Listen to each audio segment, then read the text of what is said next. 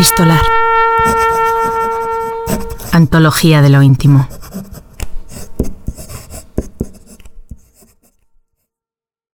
Rosa Luxemburgo fue una de las dirigentes marxistas más importantes de la historia.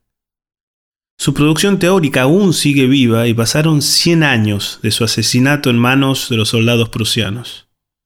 Pero este episodio de Epistolar habla de otra cosa. Ella también escribió algunas de las cartas de amor más apasionadas y de mayor calidad literaria de nuestra historia. Esta va dirigida a su esposo Gustave Lubeck, es una carta llena de pasión, de miedos y de dudas sobre el amor. Una gema con la firma de una de las mentes más lúcidas del movimiento proletario del siglo XX. Lee la actriz Ingrid Pellicori.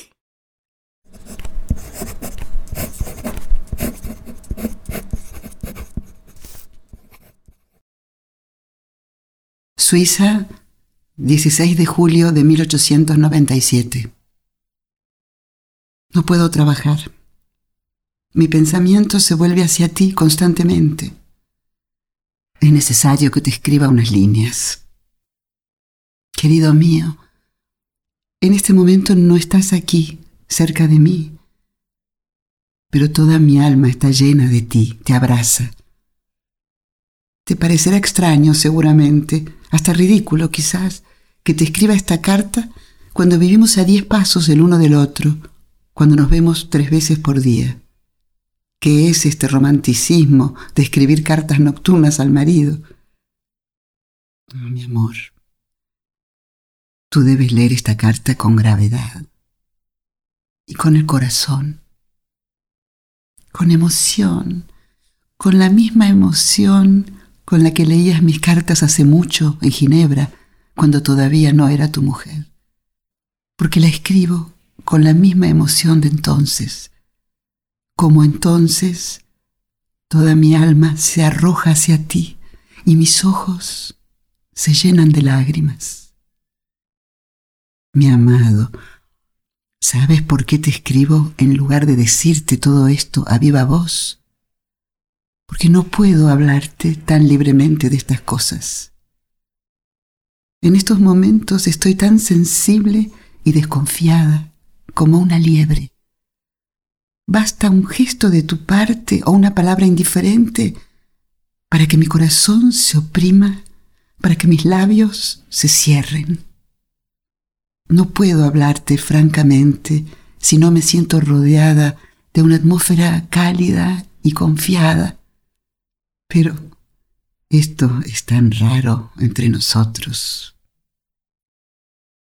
No me habría decidido escribirte esta carta ahora si no me hubiera sentido animada por ese poco de sentimiento que me demostraste al dejarme. Mi querido, mi amado, estoy segura de que lees con mirada impaciente. ¿Qué es lo que quiere al fin de cuentas? ¿Es que acaso yo sé lo que quiero? Quiero amarte. Quiero que reine entre nosotros esa atmósfera dulce, confiada, ideal, como era entonces.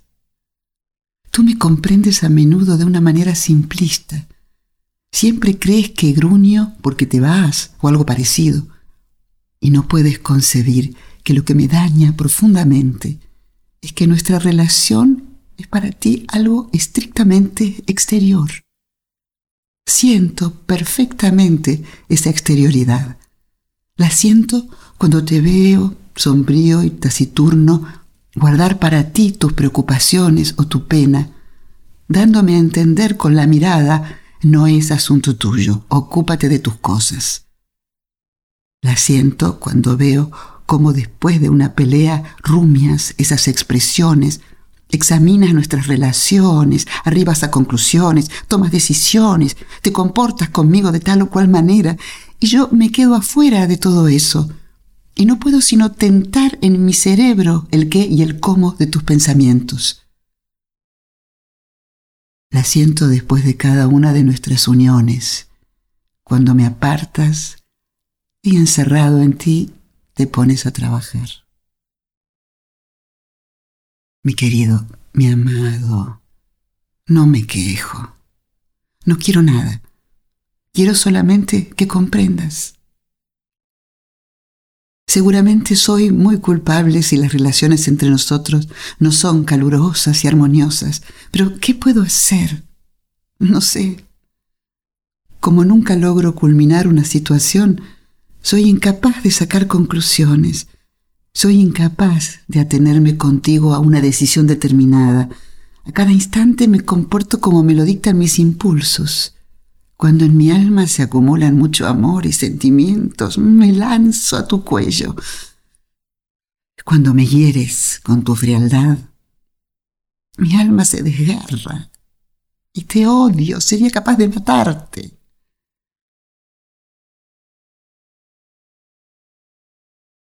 Mi amor, sin embargo, Eres capaz de comprender y de analizar, siempre lo hiciste, para ti y para mí, en nuestras relaciones.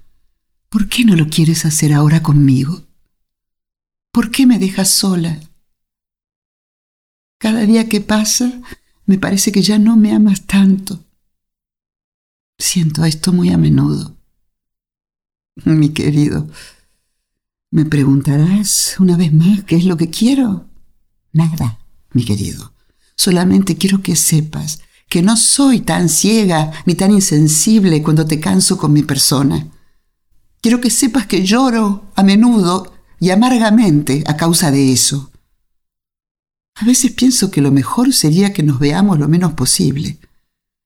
Y a veces me transporta un impulso y quiero olvidar todo, arrojarme en tus brazos y llorar Luego me vienen al espíritu pensamientos malditos y me susurran, oh, déjalo tranquilo, soporta todo por delicadeza. El odio me sube y quiero hacerte mal, herirte, mostrarte que no tengo necesidad de tu amor, que podría pasarme sin ti. Y de nuevo me atormento y me torturo y así todo recomienza otra vez. Cuántos dramas, ¿no es verdad? Triste, siempre la misma cosa. Y yo tengo el sentimiento de no haberte dicho ni la décima parte y de no haberte dicho para nada lo que te quería decir. La lengua miente a la voz y la voz a los pensamientos. El pensamiento surge vivo del alma antes de quebrarse en las palabras.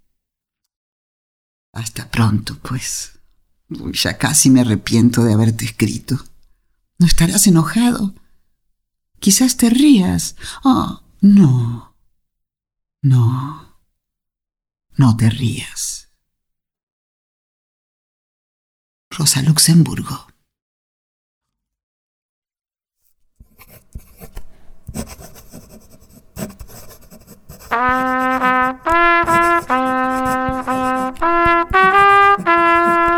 Epistolar, un podcast producido por Diego Gemio y Tomás Spray. Búscanos en las redes sociales como Epistolar Podcast.